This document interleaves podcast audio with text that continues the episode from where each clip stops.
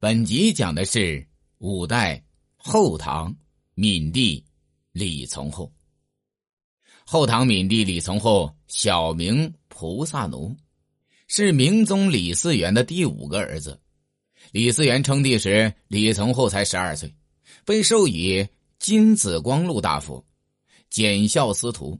十六岁时封宋王，受命镇守邺都，邺都今属魏州。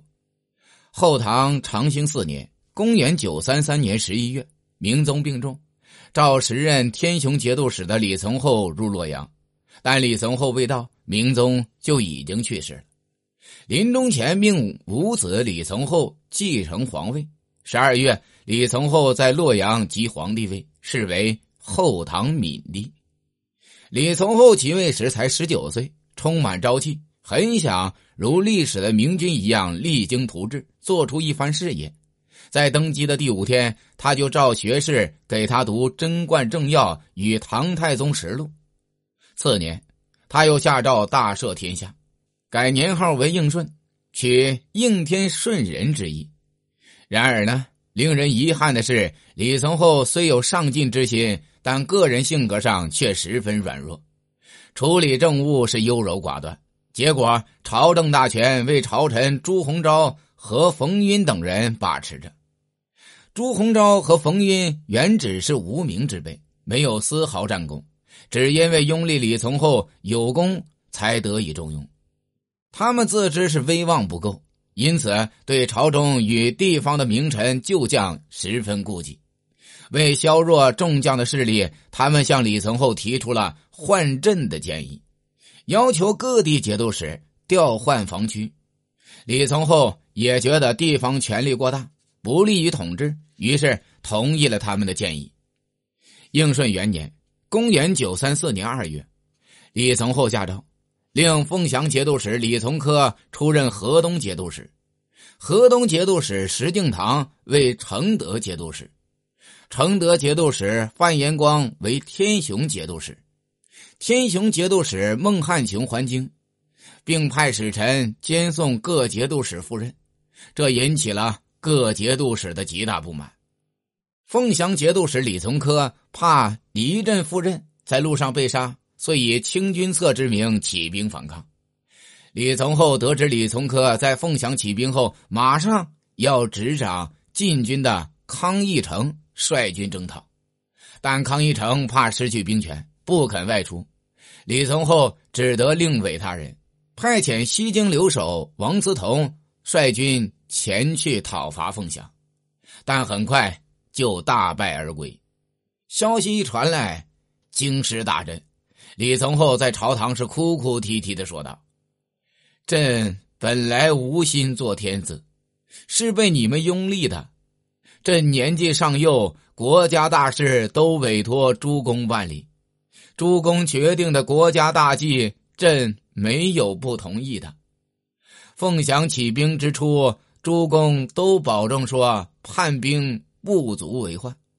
现在事情发展到了这个地步，你们还有什么好办法可以转危为安？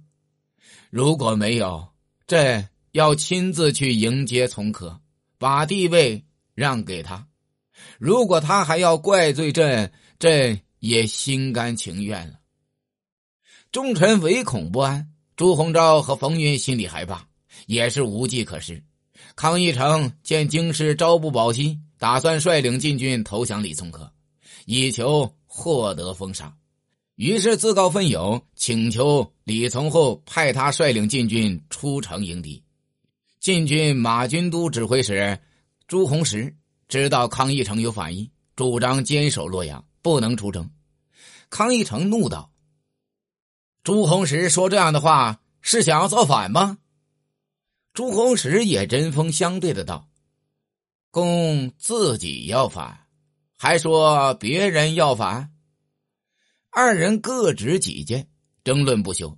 李从厚无法辨别，于是下令斩杀了朱洪石，以安重进顶替朱洪石出任马军都指挥使一职。康义成出了洛阳之后，果然投降了陆王李从珂。闵帝听到康义成投降的消息后，是忧急万分的，忙派人召朱鸿昭商议。朱鸿昭对家人道：“皇上急切召见我，是要加罪于我呀。”心里忧惧，遂投井而死。安重进闻知朱鸿昭死讯后，便领兵冲进冯府中，杀了冯云及其家人，还割下朱鸿昭、冯云的首级，送给了李从珂。李从厚想逃奔魏州，召见孟汉琼，让他先到魏州去安排一切。孟汉琼一出城门，马上单骑奔往了陕州，投降了李从珂。李从厚在夜都时十分宠信亲将慕容谦，即位后提拔他为控贺指挥使。这次出奔魏州，李从厚要他率军护驾，他也表示誓死护军。然而李从厚刚出城，他就关闭城门，投降了李从珂。李从厚只得领着贴身的侍卫五十余人出逃魏州，途经极限的魏州时，恰遇到了拥军前来的石敬瑭。李从厚以为得救了，十分高兴。但石敬瑭见皇帝势单力薄，不愿相救。李从厚侍从见状大怒，拔剑欲杀了石敬瑭。